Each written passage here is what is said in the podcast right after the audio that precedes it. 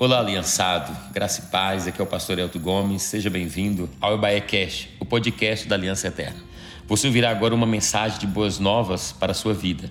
Nós estamos cumprindo o ídolo do Senhor Jesus, anunciando o evangelho a toda criatura e essa é a nossa missão até que Jesus volte. Nos ajude nessa missão compartilhando essa mensagem. Meus irmãos, a paz. Vocês estão bem? Alegrinhos? Felizes? Fala alto, eu tenho pai. Quando se tem pai, você é obrigado a ostentar isso, rapaz. Diga, eu tenho pai. Isso é bom demais. Estar aqui com vocês é muito bom. Quem estava aqui no primeiro culto e ficou para o segundo, levanta a mão aqui. Poucos, né? Que bom. Ou não, né? Ah, eu me chamo Maxwell, sou pastor da Vindy Church, casado com a Priscila Eite. Duas coisas que você precisa conhecer quando você for no Rio de Janeiro. Melhor do que a orla de Copacabana, Corcovado, Urca, sei lá onde você quiser ir, você precisa conhecer. Primeira igreja que eu sou pastor, a Vindy Church. Essa igreja está disponível para você conhecer inteira e vai mudar a tua vida. Belfort hoje tem mais do que bala perdida. Tem igreja fazendo coisa relevante lá. A Vindy Church é isso. Porém, também lá tem a Priscila, que é minha mulher, e essa você não pode conhecer, obviamente, completamente. Ela é minha mulher. Faz sentido não? E desde já eu repreendo todo olho grande, porque ela é bonita para Dedéu. E ela casou comigo. Aí alguém vai dizer, bonita, mas não é. Ela é bonita e inteligente. Ela falou, vou casar com feio para não ter problema. Mas a Priscila é a prova que Deus existe, que faz milagre, porque eu sou bonito, feio, perdão, mas ela é bonita. Alguém diz: Como é que você casou com uma mulher, pastor? Bonita. Eu sei sorrir. Hã? Tem gente que se preocupa com a roupa que vai para a igreja, mas não bota um sorriso na cara. Por isso que fica encalhada, entendeu, irmã? bota um sorriso melhor, que portas se abrirão. Se eu casei, tu também casa. Milagres acontecem, Deus é fiel demais. Pega sua Bíblia, por favor. Abra no Evangelho de Jesus, escrito por Mateus, o capítulo 6, e eu quero ler um texto com você nesse nosso segundo culto e nosso segundo encontro. Para mim, muito significativo estar tá aqui. Nesse ano, a gente veio hoje, ontem, meia-noite, a gente recebeu informações assustadoras que a gente não conseguiria passar. Falaram para a gente: desiste de ir para Belo Horizonte porque fecharam a BR-040 e não tem previsão para abrir. A gente começou a orar e imediatamente meu coração, o coração dos meus amigos que estão comigo aqui, grandes pregadores, pastor Elton foi muito generoso comigo esse ano, porque deixou eu pregar primeiro. Isso é livramento? Porque depois do, do Alberto e do Eduardo vai ser muito difícil pregar aqui. Então foi generosidade, são pessoas que falam de paternidade de uma forma poderosíssima, todos eles pastores de igreja irrelevantes na comunidade que eles pertencem. E aí a gente começou a orar e começamos a nos preparar psicologicamente para 12 a 13 horas de viagem. A gente ia sair pelas ruazinhas, pelas cidadezinhas de, de Minas, mas aqui a gente ia chegar de qualquer jeito. Então, 5 horas da manhã, a gente já estava na estrada, vindo para cá. Eu brinquei com o Joelson aqui agora e é uma verdade, assim. Tava tudo fechado. Aí, quando a gente botou o pé na estrada, no meio do caminho veio a mensagem: ó, abre que o pesado está vindo. O pesado não sou eu, o pesado é Jesus, gente, na frente de nós. Aí quando deu 6 e 10, a gente ainda estava na estrada, chegou o Twitter avisando que a BR-040 estava liberada e a gente chegou aqui na bênção de Deus. Fala para esse irmão assim: quem quer vitória não olha para o vento. Tem gente que quer que Deus vire a vida dele, mas não entendeu ainda que vitória e passos de fé são dados em meio à tempestade. Se você já leu o texto onde Pedro caminha sobre as águas, você precisa lembrar de uma verdade ali. A tempestade só foi acalmada depois que eles entram no barco. Quando Pedro pula, o vento ainda estava soprando. Pastor, o que é isso? Deus nunca vai acalmar a tempestade para que eu dê saltos de fé. Talvez tem coisas na tua vida que Deus quer mudar ela hoje. Mas você está dizendo assim: estou esperando o vento passar para ver se eu vou. Não, quem caminha pela fé, pula e fala: me segura, Senhor, que lá vou eu. E tem coisas que só se abrem quando a gente bota o pé. Talvez é isso que Deus disse para Moisés: bota o pé na água, meu amigo. O cara está lá clamando, orando, dizendo o que, que vai ser da gente, faraó está vindo aí. Aí Deus olha e fala: Meu filho, não é hora de orar, é hora de caminhada. Você caminha, eu vou fazendo milagre, você caminha, eu vou abrindo o mar. Bate o pé no chão se você tem fé para isso aí, bate o pé no chão, mas bate firme mesmo. E fala: Senhor, eu já pisei, agora pode abrir. Fala alto aí, fala: Senhor, eu já pisei, pode abrir. Eu creio nisso. Mais alguém acredita nisso? Evangelho de Jesus, escrito por Mateus, capítulo 6. Orai, pois, versículo 9: Orai, pois, da seguinte maneira: Pai nosso que estás no céu, fala alto, Pai nosso, que estás nos céus, fala, Pai nosso que está no céu, fala com mais vontade, Pai nosso que está no céu. O que eu quero falar com vocês aqui nesse seminário de paternidade que a gente começa hoje é sobre três verdades sobre que são reveladas a respeito de Deus dentro da paternidade, ou três verdades sobre Deus reveladas na paternidade. A primeira delas, Deus é Pai. Fala alto, Deus é Pai. Fala, o Pai é nosso. Diga, o Pai é do céu. Eu acho que dá para falar isso ostentando, porque se tem uma coisa que dá para ostentar é paternidade. Dá para jogar na cara do inferno e dizer, não, não, calma aí. Deus é Pai. Fala, Deus é Pai. Fala, o Pai é nosso. Fala, o Pai é do céu. Você consegue falar, escuta isso aqui. Diga assim, ó, pega essa mão aqui e fala assim: Deus é Pai. Fala assim, o Pai é nosso. Aponta para o céu e tira onda agora. É para tirar onda. O Pai é do céu. Não, fala de novo. Deus é Pai. O Pai é nosso. O Pai é do céu. Olha para esse irmão que está do lado aí. Agora você tem que ostentar para esse irmão lado fazer. Deus é Pai. Não, não, fala com, fala com autoridade. Olha para ele mesmo, deboche. Deus é Pai. Aí, já que ele fez onda contigo, fala para ele assim: Mas o Pai é nosso. Mas para selar e deixar o diabo com raiva mesmo assim. O Pai é do céu. Você crê nisso ou não crê, meu irmão? Que bom!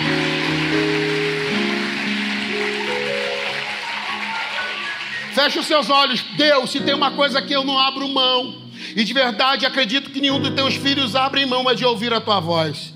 Daqui ninguém sai, daqui ninguém nos tira enquanto o teu espírito estiver falando conosco. Ah, Senhor, o Senhor tem liberdade para tratar conosco do jeito que o Senhor quiser. Essa igreja é sua, esse povo é seu, esse ministério é seu, o pregador é seu. Por isso, se tiver que nos exortar, nos exorte. Se tiver que nos consolar, nos console. Mas todavia seja a boca do Senhor falando à sua igreja essa noite. Nos dê destino, Senhor. Que a sua paternalidade se manifeste em nós. E que possamos ser abraçados pelo Abba Pai. O Pai que é, o Deus que é Pai, o Deus, o Pai que é nosso, o Pai que é do céu, em o nome de Jesus. Se você concorda com isso, faz alguma coisa de quem concorda e está feliz aí.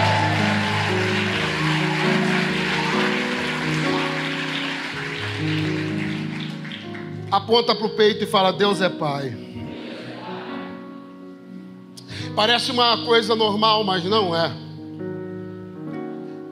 Essa certeza de fé deveria ser a garantia para a gente caminhar, não 40 dias e 40 noites, mas caminhar até depois do arrebatamento. A verdade absoluta é que Deus é Pai. Quando a gente fala para as pessoas assim, Deus é Pai, eu sei que tem gente que diz isso. Talvez você tenha um hábito de dizer Deus é Pai. Mas uma coisa é eu falar Deus é Pai, outra coisa é eu caminhar na certeza que Deus é Pai. O maior temor do inferno não é que você venha ao culto, mas que você venha ao culto e saia daqui com uma mentalidade definida: Deus é Pai. Melhor do que Deus ser Pai, Deus é meu Pai. O inferno vai investir dias e noites na intenção de desconstruir de você uma consciência onde você é filho e onde Deus é o Pai. A questão não é ser filho, todo mundo que está sentado aqui nessa cadeira é filho de alguém. Conhecendo ou não conhecendo o pai, você é filho de alguém. Mas a grande verdade é quando a gente descobre paternidade. Paternidade é uma palavra poderosa, porque paternidade tem a ver com a descoberta de quem é meu pai. Quando eu falo paternidade, eu estou falando a descoberta de quem é meu pai. E essa primeira verdade aqui que revela Deus, ela é poderosa para nós, porque ela revela paternidade. E o que, que ela revela na paternidade? Quem é meu pai? Se você tem dúvida de quem é teu pai ou como que define paternidade, eu vou te explicar de um jeito popular que você entenda. Teste do ratinho para DNA. Alguém já viu o teste de DNA do ratinho aqui? O cara chega lá sem saber quem é o pai. Ninguém sabe quem é o pai, mas ele faz o teste de DNA. E quando termina o teste de DNA, todo mundo sabe quem é o pai. Sim ou não? É o que Jesus está propondo para os discípulos, porque até esse momento a teologia que eles têm revela um Deus poderoso, um Deus Senhor, um Deus chefe, um Deus patrão, um Deus do exército, um Deus Senhor do exército, um Deus que providencia, um Deus que é a nossa bandeira, um Deus que nos sara ou nos cura. Mas eles nunca tiveram a ousadia de romper na ideia de que Deus é Pai. Quando Cristo propõe na oração do Pai Nosso, que é mais do que uma oração para eu decorar, é uma oração para que eu viva a ideia de que Deus é Pai, ele implode o sistema religioso do seu tempo, porque Jesus está propondo para ele chamar Deus de Pai. Vamos pensar com a cabeça de um judeu. Na cabeça de um judeu, eles conseguem olhar para Deus na ideia fixada de que Deus é Senhor, Deus é poderoso, Deus é todo-poderoso, mas eles não conseguem compreender a ideia de um Deus Pai. Eles não conseguem compreender a ideia de paternidade, isso é um dilema para eles. Eles conseguem chamar Abraão de pai, mas eles não conseguem chamar Deus de pai. Porque na cabeça religiosa deles, eles têm tudo que um religioso tem. E o pressuposto ou a ideia religiosa de todo religioso, a fé deles se move a partir de rito, mito e tabu. Todo religioso precisa disso. Todo religioso precisa de um rito, todo religioso precisa de um mito, todo religioso precisa de um tabu. Religioso que não tem uma religião que é rito cheia de rituais, que não tem uma religião que é um mito de, inacessível e que não tem tabus, ele não vive a fé dele. Todo religioso precisa disso. Te explico. A samaritana. A samaritana é uma religiosa e dentro da cabeça dela ela se move com a cabeça de um religioso. Rito, mito, tabu. Qual é o rito que ela tem? Lugar de beber água no poço do Jacó. Qual é o mito que ela tem? Para beber água tem que ir cavar fundo, tem que mergulhar fundo. Mais ainda, ela tem o tabu. A porção que a gente vive em Samaria é para samaritano e mais ninguém pode participar, porque é mais difícil. Essa é a cabeça que, é, que existe no. Essa é a realidade que acontece na cabeça de quem vive servidão espiritual. Quando o cara não vive paternidade, ele imediatamente manifesta o quê? Servidão. A igreja está cheia de gente que é servo de Deus e esvaziada de gente que é filho dele. As pessoas conseguem de verdade professar uma fé onde eu sirvo Deus, mas elas não conseguem professar uma fé onde ela vive paternidade de Deus. Por isso que as pessoas estão muito mais aqui para servir a Deus do que para ser filhos dele. E isso é um problema para a gente. Porque quando chega a hora de viver igreja, essa pessoa não consegue viver igreja, porque ela tem dentro da sua construção de fé a religiosidade de rito, mito e tabu. E aí, quando você vê Jesus pregando a samaritana e dizendo para ela, minha filha, a água que você bebe, você vai ficar com sede daqui a pouco. A água que você bebe não resolve teu problema, ela é temporal. A água que você bebe tem uma tradição, porque é um poço cavado por Jacó, mas não resolve mas eis aqui alguém que tem uma água que se tu beber, jorra para a vida eterna. Eis aqui alguém que pode oferecer para você algo mais profundo, algo mais acessível. Ela não consegue conceber. E te explico por quê? Porque na cabeça religiosa de servo dela, ela acredita que de Deus, para ter de Deus, é preciso ir fundo. Você nunca viu um religioso dizendo: Você chegou na igreja agora, não é assim não. Para provar de Deus demora. Você vai ter que cavar muito para sentir o que eu sinto. É mistério. O mistério eu tenho ódio de quem usa mistério. Porque em vez de o cara dizer é isso, ele fica, é mistério. Eu queria ser batizado com o Espírito Santo. E é mistério. Eu queria ter uma vida profunda de oração. É mistério. Quando você vê esse papinho de mistério, você já sabe que é servo de Deus. Mas não é filho. Filho fala assim: ah, mole, o pai é nosso. Se ele me deu, ele dá para você também. Se ele tem uma porção para mim, ele tem uma porção para você. Porque o pai é nosso. Mas quando você vive a cultura da religião que está na cabeça do servo, você não consegue desenvolver isso. Você não consegue viver isso. E é o que a samaritana está dizendo para Jesus. Você está dizendo para mim que você tem uma água melhor do que a água que Jacó cavou, do poço que Jacó cavou? Porque tudo para ela está fundo. Aí a fonte está em cima, sentada no poço que é fundo, dizendo para ela: Vem beber daqui, minha filha. Você nunca mais vai ter sede. E a tua vida vai mudar. Essa é a diferença de quem vive paternidade e quem vive serviço na igreja. Quem está vivendo paternidade entende o seguinte: Deus me ama. Me ama por quê? Porque me ama. Deus não me ama porque eu sirvo. Deus me ama porque eu nasci para ser seu filho, eu tenho um propósito de ser filho e está resolvido. Se você acha isso absurdo, deixa eu te explicar. Quem é servo de Deus fica tentando servi-lo na ideia de quê? De merecer. Não é muito difícil, não. De vez em quando eu recebo pessoas dizendo para mim assim, pastor, eu tenho um problema. Eu digo, qual é o problema que você tem? Eu sinto que eu não tenho agradado o Senhor. Eu digo, está em pecado? Não, mas eu sinto que não tenho agradado o Senhor. Quando você vê alguém que está decepcionado ao nível de dizer que não agrada o Senhor, mesmo não vivendo uma vida de pecado e tendo o Espírito Santo habitando em si, você precisa entender que crença essa pessoa desenvolveu nela. Que crença que ela desenvolveu? Ela, ela desenvolveu a crença de que Deus só a amará quando ela der para Deus alguma coisa que mereça esse amor. Isso é cabeça de filho? Não, isso é cabeça de servo. Eu não me lembro de andar pela rua dizendo para meus amigos: Eu vou provar para vocês que meu pai é meu pai. Eu não me lembro chegando na minha casa dizendo: Será que essa casa é minha? Pelo contrário, eu já nasci filho do Sebastião e eu nunca tive dúvida do Sebastião. Engraçado, Sebastião era negro, Sebastião era magro. Eu sempre fui gordo, sempre tive olho verde e sempre fui moreno. Mas eu nunca tive dúvida. Quando eu era mais novinho, eu tinha cabelo encaracolado e lourinho. Era estranho. E eu andava com meu pai, negão, e meu pai olhava e dizia: Meu pai está aqui. E nunca tive dúvida disso. Por quê? Porque eu sabia quem era meu pai. Paternidade. Quando a gente não tem consciência de quem é o nosso pai, qualquer balela nos leva, qualquer coisa nos leva, porque a gente não consegue viver aquilo que Deus quer fazer por nós. Quando Jesus começa a introduzir a doutrina da paternidade, o que ele faz para nós é importante, porque ele começa dizendo: quando vocês forem orar, uma oração que resolve Quando vocês forem orar, uma oração que define futuro. Você precisa orar dizendo assim: Pai nosso. Por que ele está falando Pai? Introduz Pai. Porque na cabeça dos, do, do, do, dos servos, a ideia de buscar Deus era uma ideia de que eu preciso merecer para que Deus me abençoe. Eu preciso fazer algo para que Deus me ame. Eu preciso me mover para que o coração de Deus se incline para mim. Porque ele nunca entendeu paternidade. Quer ver um negócio? Quem é que é pai? Quem é que tem filho? O que, que teu filho fez para você amar ele? Teu filho fez para você amar ele? Ele nasceu. No dia que ele foi gerado, você olhou e disse: Te amo. E é engraçado porque tu deve ter um filho que dá problema. Quem não dá? Quem, quando é desenvolvido, não tem algum erro? E você deve conhecer os defeitos e as qualidades dele, mas você só tem uma expectativa sobre seu filho. Qual, pastor? Que ele seja seu filho. Não há outra expectativa a não ser ser filho. E o diabo sempre vai atuar na ideia de desconstruir da gente a ideia de que o fato de sermos filhos de Deus já nos faz ser amado por Ele. Te explico.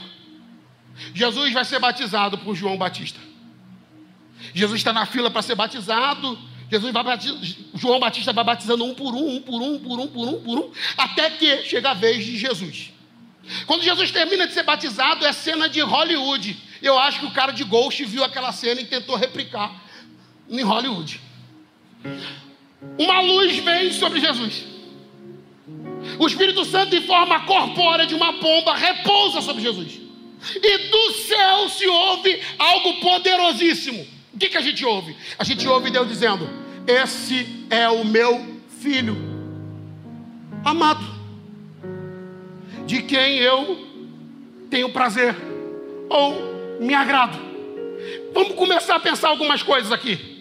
Do céu se ouve, este é, artigo definido, é. Ele não diz esse será. Estou pensando se vai ser. Ele diz este. Mais ainda, ele não diz só um artigo definido, ele faz um, ele usa um artigo possessivo. É e é. Está comigo ainda? Para fechar o, o, negócio, ele olha e diz assim: tenho prazer nele. Agora vamos fazer conta aqui. Deus está dizendo: esse é, esse que é meu, e esse que é meu, eu tenho prazer nele. Agora eu te pergunto: Jesus acabou de ser batizado, curou quem? Diga alto: ninguém. Expulsou demônio de quem? Fala alto. Ressuscitou qual morto? Nenhum. Agora tem um detalhe: Jesus não fez nada, e Deus já está babando e dizendo: é, é meu e eu amo. Aí alguém aqui está me ouvindo dizendo: Ah, pastor, isso se aplica a Jesus. Mas dificilmente isso se aplica a nós. Ele sabia o que Jesus ia fazer. Você acha que não se aplica a você? João 3,16. Deus amou. Ah, é para dar glória mesmo. Deus amou. Agora escuta: amou aonde? No passado ou no futuro? Fala alto. No passado, Deus amou. Aí alguém vai me dizer assim, mas por que Deus disse amou? Ah, disse amou porque se arrependeu. Ele amou lá atrás, mas não ama mais. Não, o amor de Deus é pródigo. Deus é, Deus olhou para a gente e disse: Meu filho, você não tinha nascido ainda, você não tinha sido gerado ainda, mas eu peguei o cordeiro que tira o pecado do mundo e dei por você por amor. Pastor, para quê? Porque o meu amor, não, o amor de Deus por nós não está no presente, o amor de Deus por nós não está no futuro, o amor de Deus está no passado. O meu pecado de amanhã já está resolvido na cruz, o meu falha de depois da manhã já está resolvido na cruz. Por quê? Porque Deus olhou para a gente e diz: Te amo, te amo, te amo, e me Ninguém vai mudar isso.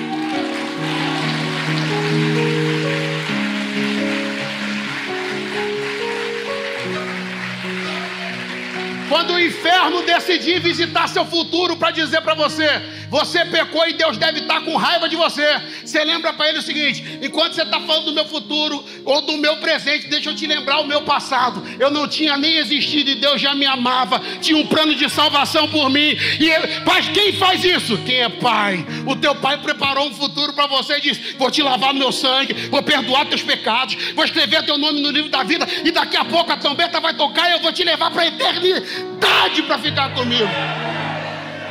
Fala alto, se você pode, abre o braço e grita: Deus é Pai. Mas Deus não é só Pai, Deus é nosso. O Pai, ah, fala alto: o Pai é nosso. Eu amo a ideia de um Pai que é nosso. Eu amo a ideia de um Pai que é nosso, porque tem três coisas na oração do Pai Nosso que a gente precisa entender se a gente quiser viver família. Número um, o Pai é nosso. Faz sentido? Diga alto: o Pai é nosso. E o pão? Fala alto, o pão também é nosso. Agora coisa que ninguém gosta de dividir.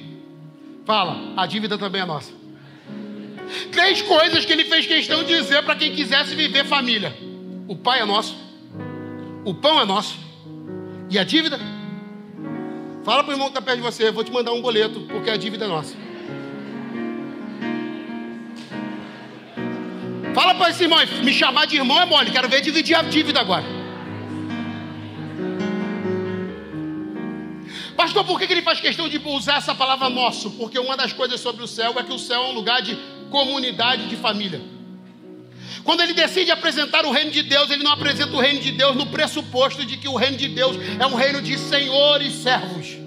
Quando ele decide apresentar o reino de Deus, ele apresenta o reino de Deus a partir da paternidade, para deixar claro para a gente que o reino de Deus é um reino de filhos e de pai. Por isso que a maior tragédia é quando a gente lê a parábola do pai e chama de parábola do filho pródigo. Porque a parábola do filho pródigo não foi escrita para revelar quem os filhos são. A parábola que a gente chama do filho pródigo foi escrita para revelar quem o pai é. O que os filhos vivem é a tragédia de acreditar num pai errado. E por acreditar no pai de uma maneira errada, eles têm uma vida errada. Se a gente pensar na parábola do filho pródigo, que eu já falei que não é sobre o filho, é sobre o pai, a gente vai perceber também que são duas em uma. Uma falando do filho imaturo, o mais novo, e outra falando do filho mais velho, que tem cabeça de servo e que nunca vai conseguir orar a oração do Pai Nosso. Se você ler, você vai perceber algumas coisas sobre o filho mais velho. O texto diz que uma vez que o irmão está restaurado em casa, e o pai já providenciou uma festa, o texto vai dizer para a gente em Lucas 15 que uma vez que a festa está rolando, há barulho de música, há dança, há um grito do pai dizendo: Esse é meu filho, que estava morto e reviveu, estava perdido e foi achado. A vizinhança alvoroçada, não para se reunir para condenar alguém que pecou contra o pai, mas para ver um pai que restaura o seu filho, mesmo depois do pecado. Mas a cena rompe porque, uma vez que está estabelecida a restauração, o anel está no dedo, as sandálias de filho estão nos pés. A nova veste cobre aquele corpo definhado pelo pecado e pelas escolhas erradas. A comunidade já reconhece que o pai o reconheceu como filho novamente e que ele torna-se herdeiro de tudo pelo qual ele nasceu para ser. O filho mais velho chega em casa e destoa de tudo. Porque quando ele chega em casa, tudo que ele consegue fazer é se incomodar com aquilo que qualquer um se alegraria: festa. Alguém está comigo? Você já viu alguém que fica chateado na festa sem estar doente? Fala para alguém que está perto de você: se o sorriso de alguém te incomoda, você está doente.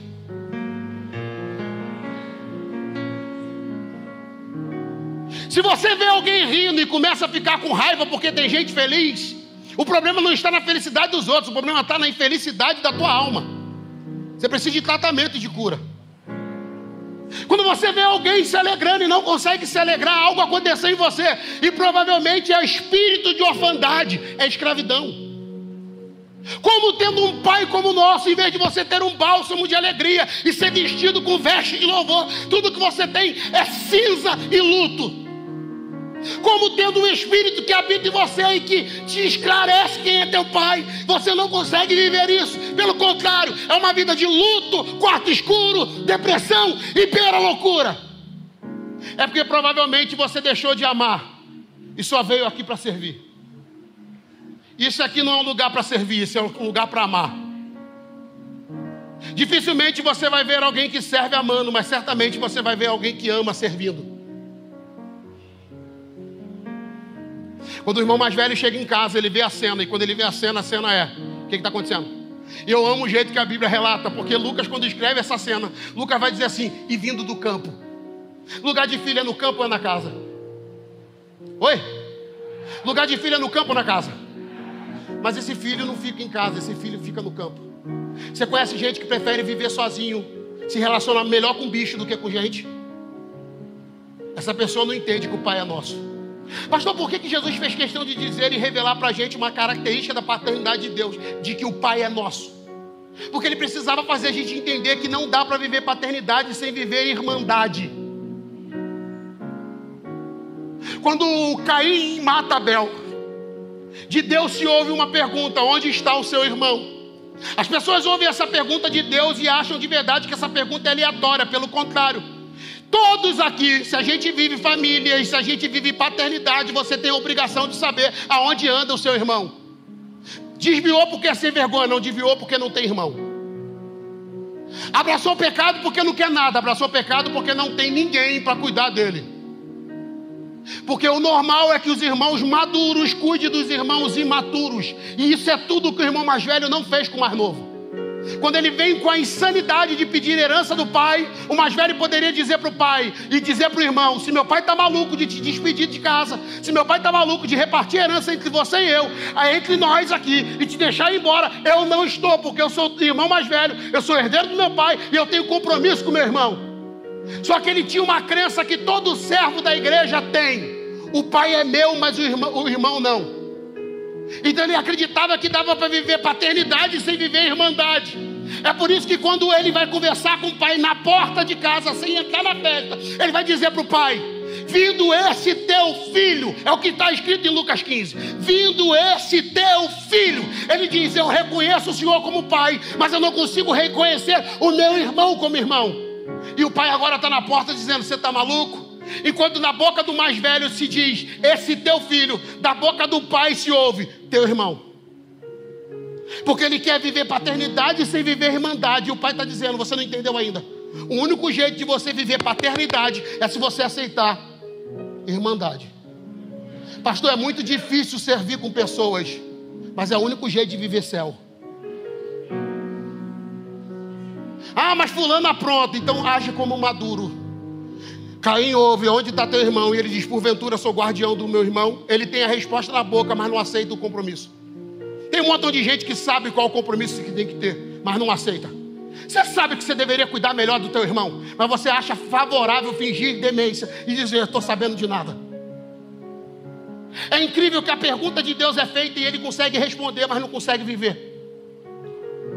Não dá para viver cristianismo e paternidade sem entender que o Pai, Deus é Pai, mas o Pai é nosso.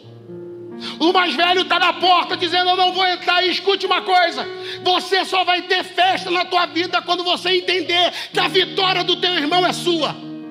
Você só vai ter festa na tua trajetória quando você entender que a restauração de alguém ao teu lado é a restauração da tua casa. Você nunca leu quando Paulo vai reproduzir o que Jesus disse na última ceia? Porque a gente lê em 1 Coríntios 11, mas a grande verdade é que o que Paulo fala em 1 Coríntios 11 é, na verdade, aquilo que Jesus disse, porque o próprio Paulo diz isso. Ele diz: aquilo, eu, eu vos entreguei o que eu recebi. E quando ele diz eu vos entreguei o que eu recebi, ele começa a descrever A razão porque existia no meio do corpo da igreja fracos, doentes e mortos. Os que dormem ali são, eram pessoas que literalmente estavam sendo mortas. Porque elas eram improdutivas para o reino e Deus decidiu matar para trazer temor para quem ainda estava vivo. Então o fraco, o doente, o que morre, por que é fraco? Porque é doente e porque morre. As pessoas vão dizer porque tomou ceia em pecado. Ok, tomou ceia em pecado. Que ceia é essa em pecado? Ou que pecado é esse em ceia? Ele diz por causa disso. Quando ele diz por causa disso, ele responde: não discernir o corpo. Ele não diz não discernir a cabeça. Ele diz não discernir o corpo. Alguém fala alto aí, não discernir o corpo. Quem é o cabeça da igreja? Fala alto, quem é o cabeça da igreja? Quem é o corpo? Fala alto, quem é o corpo? O pecado deles não é contra Jesus. O pecado dele é contra os irmãos. Você acha de verdade que pecar contra o teu irmão não vai te deixar fraco? Você acha de verdade que pecar contra o teu irmão não vai te deixar doente? Você acha de verdade que pecar contra o teu irmão não vai morrer? Fala para mim aqui. Quantos desigrejados que você conhece dizendo, eu tenho nada contra Jesus. Eu só não quero nada com esse irmão. Eu não tenho nada contra Jesus, eu só não quero nada nessa igreja. Você não conhece ninguém, nenhum fraco, nenhum que dorme. Você não conhece ninguém manifestando isso. Pastor, o que está acontecendo que esse cara não consegue orar o Pai Nosso. Porque ele diz, Deus é Pai. Mas ele não consegue dizer, o Pai é nosso. Quer ter uma vida espiritual profunda? Me ame profundamente.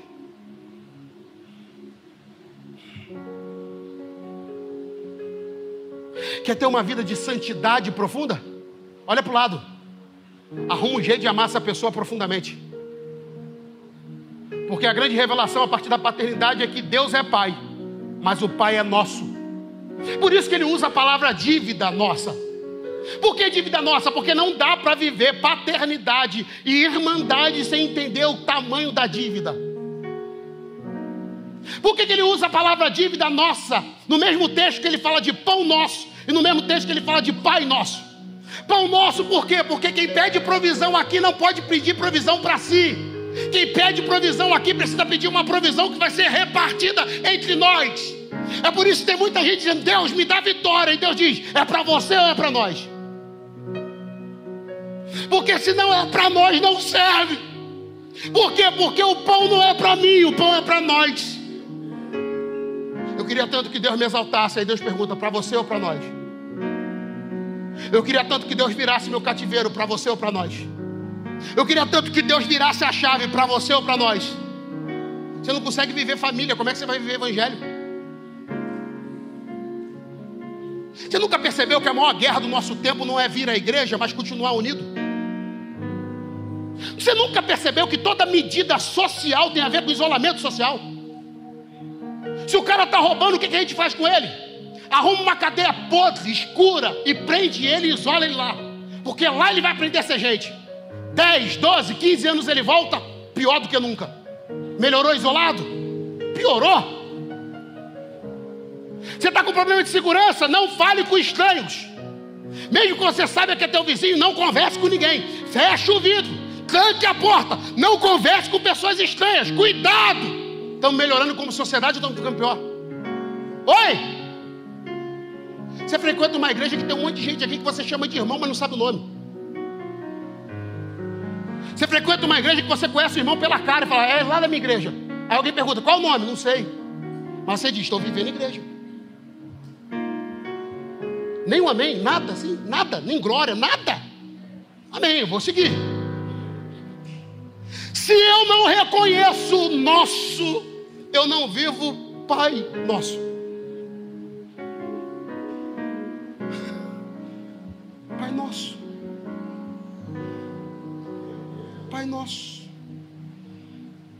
Vai além. Ele diz: você não tem só o pão é nosso, a dívida também é nossa. E te explico por que a dívida é nossa. Porque só na consciência da dívida que você consegue perdoar pecados de alguém. Tem pessoas que acham que vão perdoar os outros porque são santas. Outros acham que verdade que perdão na obra do Espírito Santo em nós, para que a gente consiga, a partir dessa obra do Espírito Santo em nós, ser bonzinho. Só que ele diz assim: perdoa nossas dívidas assim como perdoamos a quem nos tem ofendido. Por que ele faz questão de colocar essa dívida como nossa? Porque quem rejeita perdoar alguém na igreja, só o rejeita porque ignora o fato de ser endividado. Quando eu decido perdoar alguém, eu não perdoo porque sou gente boa. Eu perdoo porque eu tenho consciência do quanto eu estou devendo. Perdão não é ato de gente boa. Perdão é ato de gente que sabe o tamanho da conta que está devendo.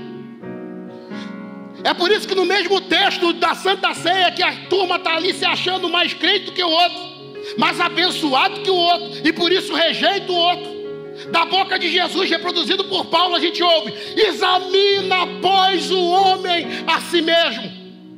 Esse examina o homem a si mesmo é um confronto pessoal. E no original não está a palavra examina, no original está a palavra cave fundo em você mesmo. Cavar fundo em mim, o que, que eu acho? O que, que você acha quando você cava fundo em você? Alguém com direito a tomar ceia? Alguém que merece o sacrifício de Jesus na cruz? Ou você descobre o caído, quebrado, falso, invejoso, maldito, amaldiçoado que habita dentro de você? Não é isso que o apóstolo Paulo vai dizer: o bem que eu quero fazer eu não faço, mas o mal que eu não quero fazer se faço. É só alguém olhando profundamente para dentro de si para descobrir que a gente é caído, quebrado e naturalmente inclinado ao pecado. E aí o que acontece quando eu descubro isso? Abandona a graça, pelo contrário, eu corro para a cruz, abraço a cruz e digo: ai de mim que vou perecendo, sou endividado, não tenho como pagar minha dívida, mas sei de um Deus que pode perdoar, então perdoa a minha dívida. Aí,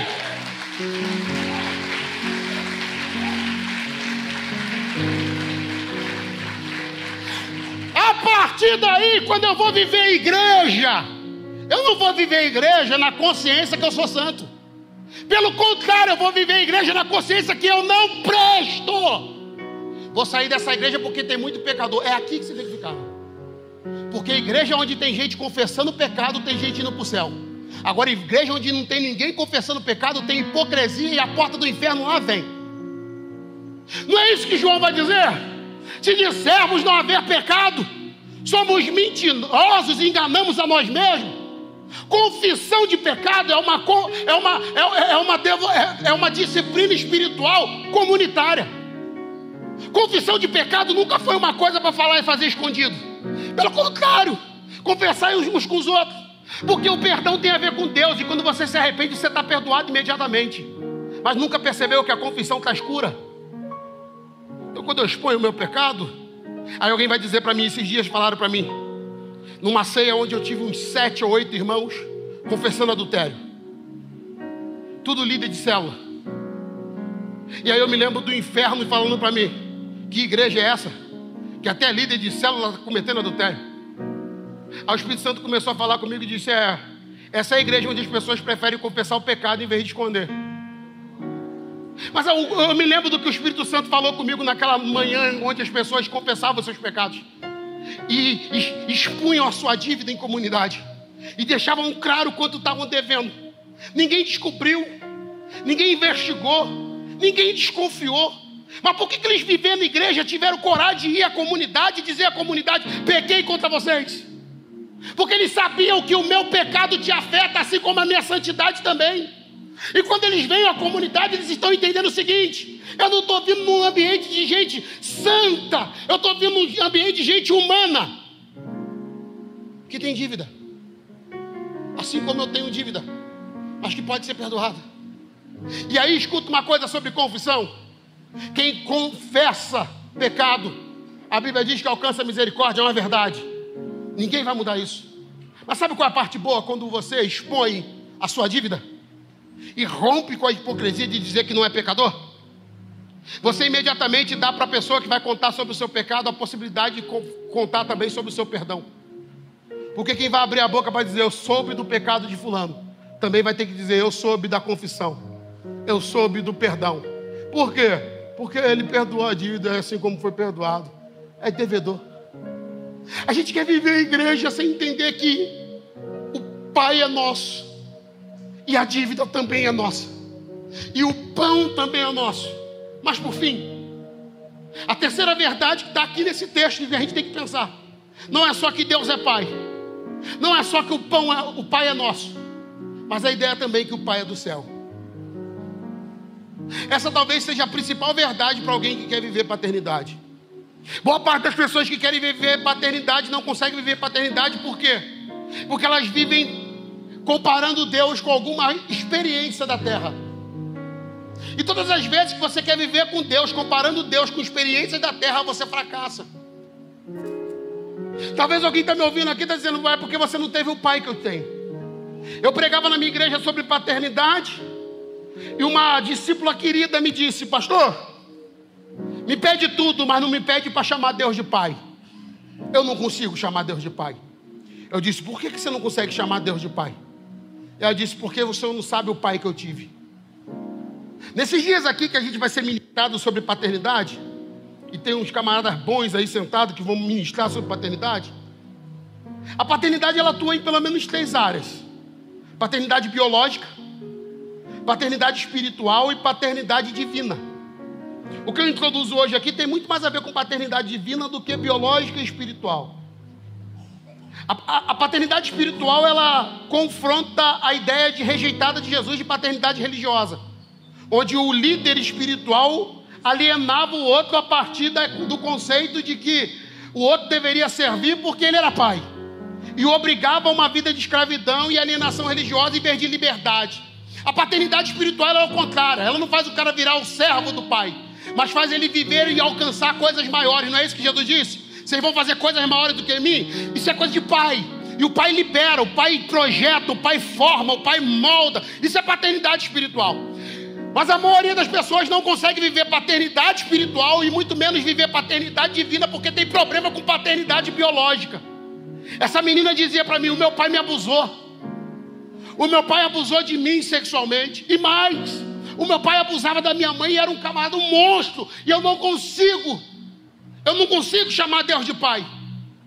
Foi a hora que eu comecei a conversar com ela e tentei explicar algumas coisas que ela precisava. A primeira delas, Deus não podia colher nela o que ele não plantou.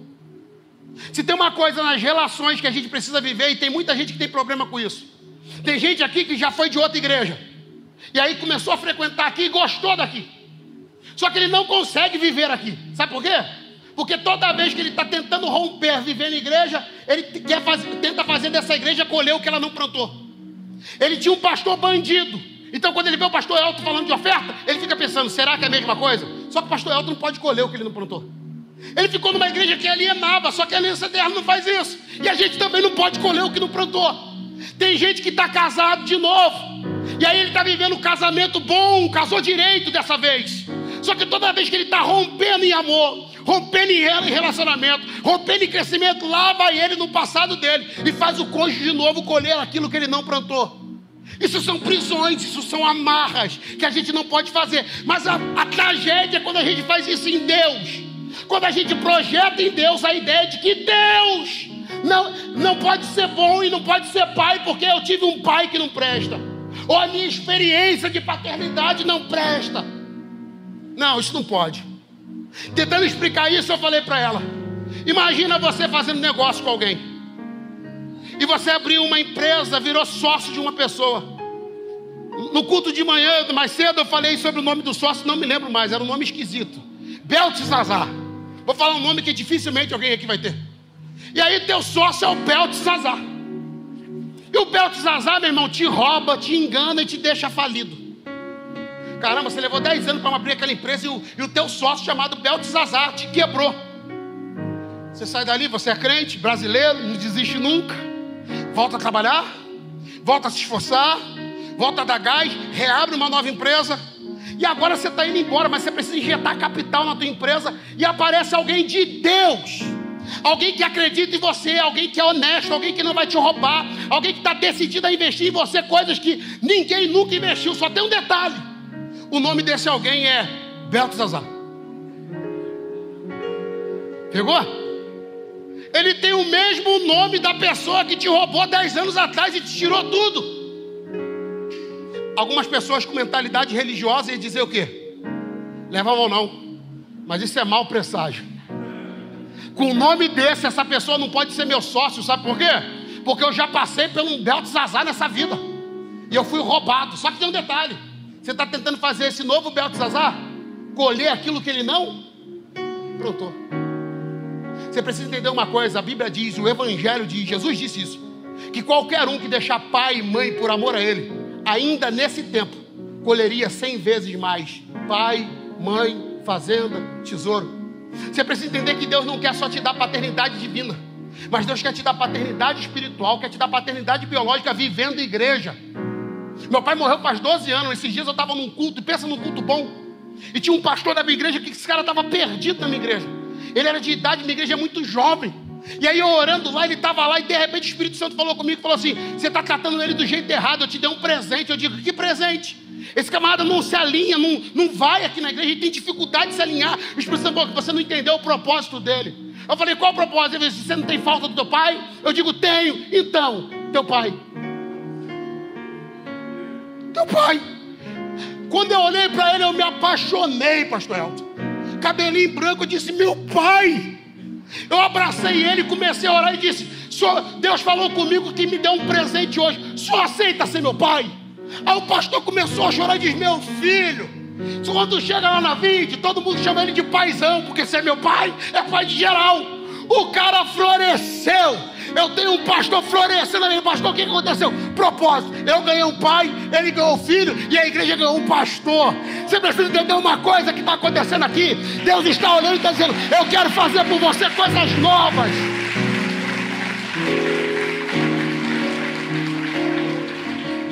Mas o ressentimento, o fracasso da terra pode te roubar o que Deus quer fazer com você a partir do céu. Explicando isso e terminando essa mensagem. Jesus vai falar no próprio capítulo 6 de Mateus. Ele vai dizer assim: Não junteis tesouro na terra. Lembram disso? E ele explica por que não juntar tesouro na terra. Ele diz assim: Olha lá. Onde traça e ferrugem consomem, e os ladrões invadem e roubam. Jesus está dando motivos por que eu não posso depositar coisas na terra. Ele diz: tudo que está na terra, a traça, e o ferrugem consome, e os ladrões invadem. Diga alto: traça, ferrugem, ladrão. Fala com vontade: traça, ferrugem, ladrão. Fala com mais vontade: traça, ferrugem, ladrão. Estão comigo ainda? Quando ele fala de traça, ele está falando de coisas o que? Temporais. Coisas que com o tempo se acabam. Quando ele fala de ferrugem, ele está falando de corrupção, coisas que corrompem. Mas quando ele fala de ladrão, ele fala de coisas que violam. Então ele está dizendo que tudo debaixo do sol, tudo debaixo do céu, tudo que é da terra, vai sofrer com a traça, com a ferrugem e com o ladrão. O tempo, a temporalidade da vida vai comer. A corrupção da ferrugem vai corromper.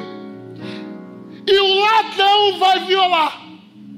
Só que ele está falando de um pai do céu. Fala alto, pai do céu.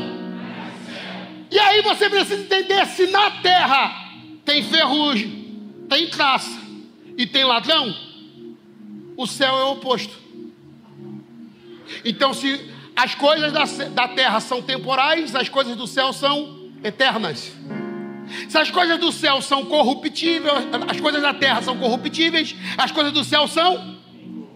Se as coisas do céu são violáveis, as, as coisas da terra são violáveis, as coisas do céu são.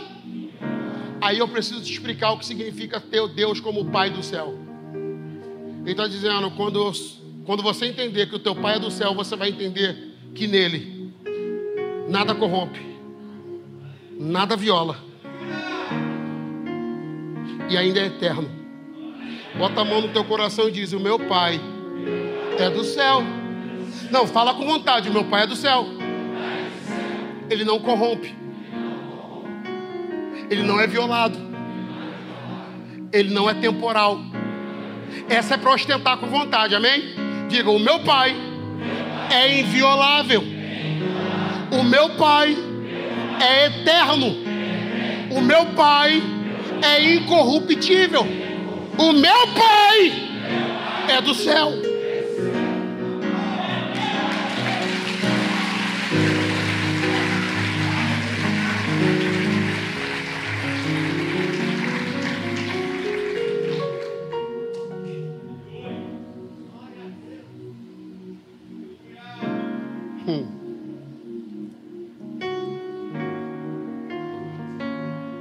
Dois minutos, não mais que dois minutos, eu termino isso aqui.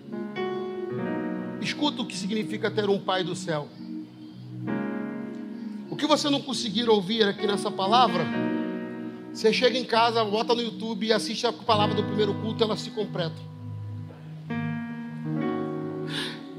Antes de Jesus ensinar sobre provisão, ele ensinou sobre propriedade. Fala alto, propriedade. Está comigo ainda? Ele levou muito mais tempo ensinando propriedade do que ensinando provisão no Pai Nosso. O que, que a gente ouve no Pai Nosso repetidamente?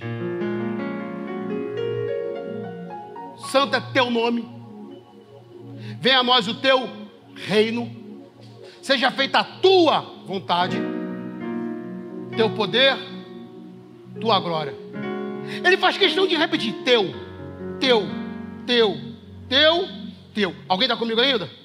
Por que, que ele faz isso? Para que a gente entendesse uma coisa sobre ele. Ele é proprietário. E ele é dono de coisas que é exclusivamente dele. Alguém está me ouvindo? Se tu não ouviu nada, guarda o que eu vou falar agora, que eu acho que vale a pena tudo que a gente conversou até agora. Quando Deus se apresenta dizendo: O reino é meu, o nome santo é meu, a vontade é minha, a glória é minha, e o poder é meu, ele está dizendo: É tudo meu. Alguém vai dizer: O que é nosso? Nada. Nada. Tudo é dele. Se você acha dúvida disso, é só ler Romanos 12. Dele, por ele, para ele, são o quê? Estão comigo ainda? Quando eu abro a boca para dizer, Deus, Deus é Pai, o Pai é nosso, mas principalmente eu digo, o Pai é do céu, imediatamente eu estou dizendo o seguinte: eu estou na terra, eu ando na terra, eu piso na terra, eu estudo na terra, eu trabalho na terra, eu falo na terra, eu empreendo na terra, mas eu sou, eu sou, eu sou. Você nunca leu a ideia de que foste comprado?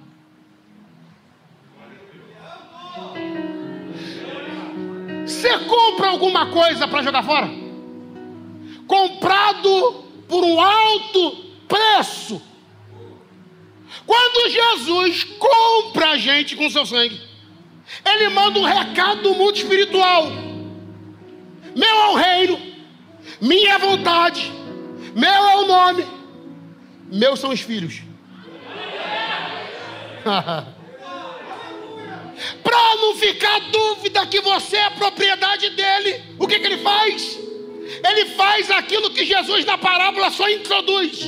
Ele diz que o diabo, quando vê uma casa limpa, volta com mais sete e habita. Lembra disso? Porque tudo que o diabo gosta é de uma casa limpa para ele entrar. Mas aí o texto diz: E foste selados pelo Espírito da promessa. Alguém está comigo? O sangue veio, comprou e te lavou. A casa suja ficou limpa. Ô oh, glória. E o diabo disse: Uma casa limpa para me habitar, mas quando ele queria vir, lembra de Atos 2? Estavam reunidos todos no mesmo lugar. Quando se ouviu um. Lembra disso ou não? E o Espírito foi derramado. Lembra disso ou não? O Espírito veio, habitou dentro de você. E quando o capeta chegou na porta, disse: Dá para entrar. Estava escrito: propriedade exclusiva do Pai. Tem dono. Não mexe.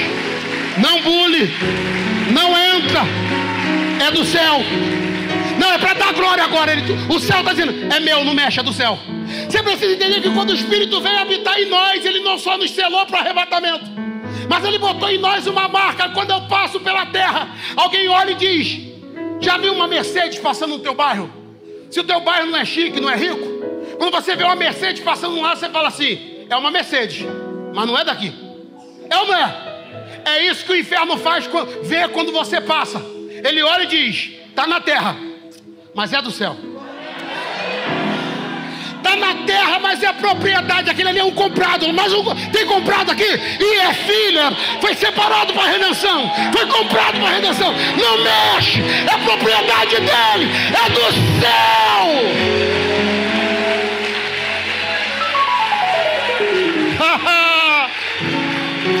Oracandaramá. Oramachu de candaramaracia de coracandaramá. Oh, aleluia. Deus é Pai. O Pai é nosso. O Pai é do céu. Ah, abre a mão aí o mais alto que você conseguir, mas abre o braço. Abre o braço porque abrir braço tem a ver com intimidade, né? Tem a ver com filhos íntimos. Tem gente que para adorar vai todo retidinho. Eu entendo o servo quando adora. Mas filho é espaçoso, filho se joga. E deixa eu te falar uma coisa sobre filho. Posso te falar uma coisa sobre filho? Servos pedem, filhos tomam. Servos ficam pedindo, filhos tomam para si. Eu nunca vi um filho pedir para abrir a geladeira da casa dele. Ele abre e fala: É meu. Da fome ele abre e diz: É meu. Ah, o Espírito de Deus está dizendo assim: você está na terra, mas é do céu. Eu estou abrindo o lugar da provisão. Vem, propriedade minha. Vem tomar o que é seu. Vem, meu filho. Abre o braço aí na intimidade de quem tem o Espírito. Na intimidade de quem foi selado com o Espírito da promessa. Da, da intimidade de quem é propriedade exclusiva de Deus. Ah, abre o braço aí agora e se joga. Se joga porque você tem pai. Se joga porque o pai é nosso. Se joga porque o pai é do céu. Se joga. Glória a Deus. Glória a Deus. Abre o braço. Diga: Deus é Pai. Fala com vontade: Deus é Pai. Fala: o Pai é nosso. O Pai é do céu. Para estremecer o inferno e agradar o céu, diga: Deus é Pai. O Pai é nosso. O Pai é do céu. Dedo de profeta: Deus é Pai. O Pai é nosso. O Pai é do céu. Isso, fale mistério mesmo. Chora mesmo. Dá glória coração e deixa eu orar por você. Deixa eu orar por você. Coloca a mão no seu coração e deixa eu orar por você. Deus é Pai. O Pai é nosso. O Pai é do céu. Ora macandaramaia. Oroconderemaya shure candarabá. Oroconderemara ceia de coracandaramaia. Araia sou cando remaraxé. Oroconderemara sure candaramacheia. Olemandara candaramachure candaramacé. Olemandore candaramachure candaramacheia. Aleluia. Aleluia. Aleluia espíritos de orfandade sejam quebrados agora. Que espíritos de servidão sejam quebrados agora. E que um coração de filhos seja gerado. Eu apresento esse coração a Ti agora, Senhor. Essa mão no peito desse filho amado nada quebrado, nada faltando, nada fora do lugar. O que está quebrado, Senhor, conserta agora. O que faltava, meu Deus, traga plenitude. O que estava fora do lugar, ajusta agora. Eu profetizo a tua paternalidade, nada quebrado, nada faltando, nada fora do lugar. Em o nome de Jesus. Em o nome de Jesus.